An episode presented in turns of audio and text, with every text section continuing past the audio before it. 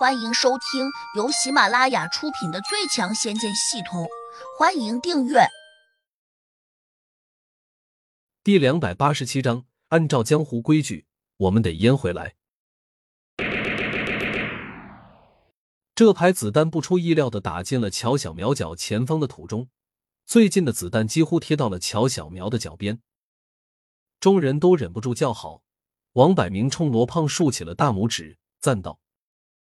好枪法，因为大家都看清楚了弹痕，那一梭子弹竟绕着乔小苗的双脚打出了一个漂亮的半圆形。这可不是一般的枪手干得出来的，毕竟罗胖不是点射，而是骑射，这需要相当深厚的功力才行。罗胖有点得意，他再看向乔小苗时更加骄傲，似乎还想从他的眼中看出京剧来，但是。让他失望的是，乔小苗就好像没有注意到这回事似的，他的眼神是如此的淡定，恍若宠辱不惊，闲看庭前花落花开一般。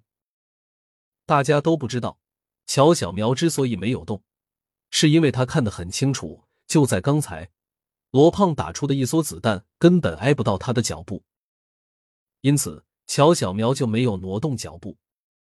只是除了江猴子和小猪之外。众人都没有想到这一处。乔小苗淡漠的看了罗胖一眼，他的信心越来越强了，因为他已经相信了胡杨说的，自己的身体发生了本质的变化，这才是他发现子弹变慢的原因，因而能够轻松避开子弹。既然如此，那他当然就不会再感到害怕了。你好像不怕。罗胖沉下脸，喝问乔小苗。乔小苗淡淡的看他一眼，如同惊鸿一瞥。罗胖不禁有点发呆，心随之狂跳。美啊，太美了。乔小苗说：“你有什么可怕的？”罗胖忍不住笑了，说：“我长了一张胖脸，亲和力比较强吧？是不是看起来还有点小帅小帅的？”呸！呸！呸！旁边那些汉子，个个都做出了呕吐状。这厮脸皮太厚了，见到美女就失了分寸。罗胖却不以为然，依旧嘿嘿的坏笑，因为这边十几个伙计，大美女却指望着他一个人。罗胖不知道乔小苗为什么不怕他。乔小苗说：“你最好给我走远点，我们这里不欢迎你。”罗胖哈哈大笑。把那个姓胡的小子叫出来，我们立刻就走。乔小喵没吭声，目光还移向了旁边，压根不想和他多说一句。王百明转身给那帮人递了个眼色，又伸手做出一个包抄的动作。众人会意，立刻呈扇形一般围向了简陋的屋子。乔小苗一看，顿时就急了。他虽然拿着菜刀，但并没有砍人的意思，实际上。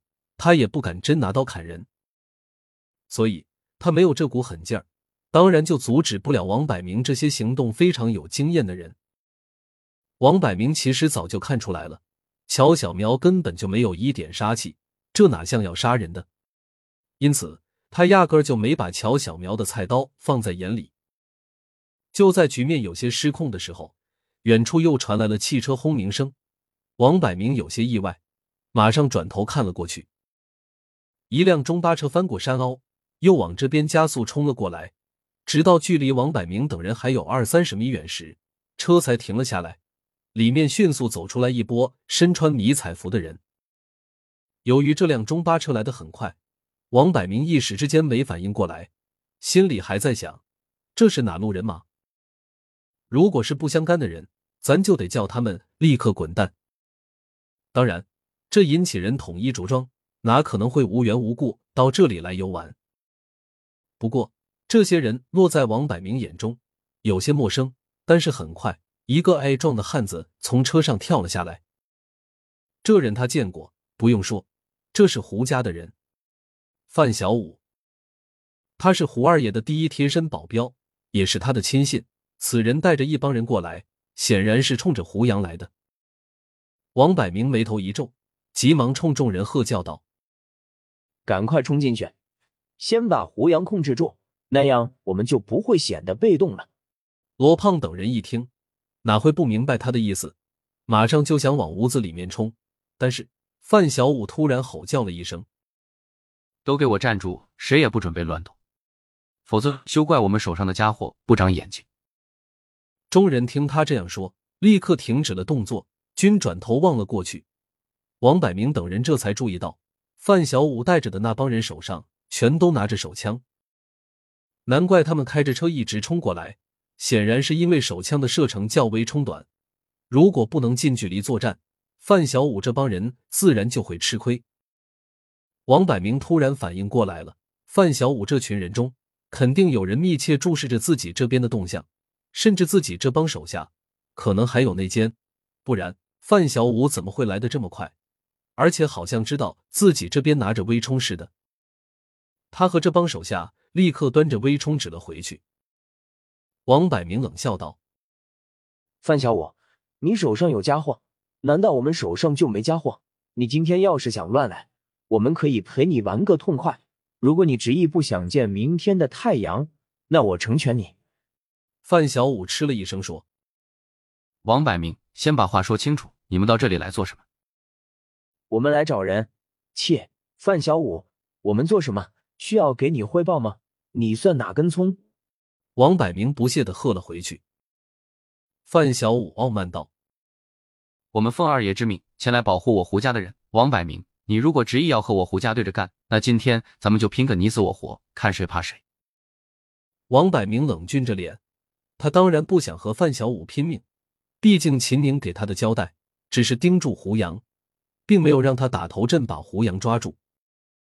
罗胖等人更不想把自己置于这种无端的危险中，他急忙对王百明说：“王管家，我们犯不着同他们火并，不值得。”王百明点点头，冷漠的冲范小五说：“人是我们先找到的，他阉了我秦家少爷。”按照江湖规矩，我们得阉回来，否则老板那里没法交代。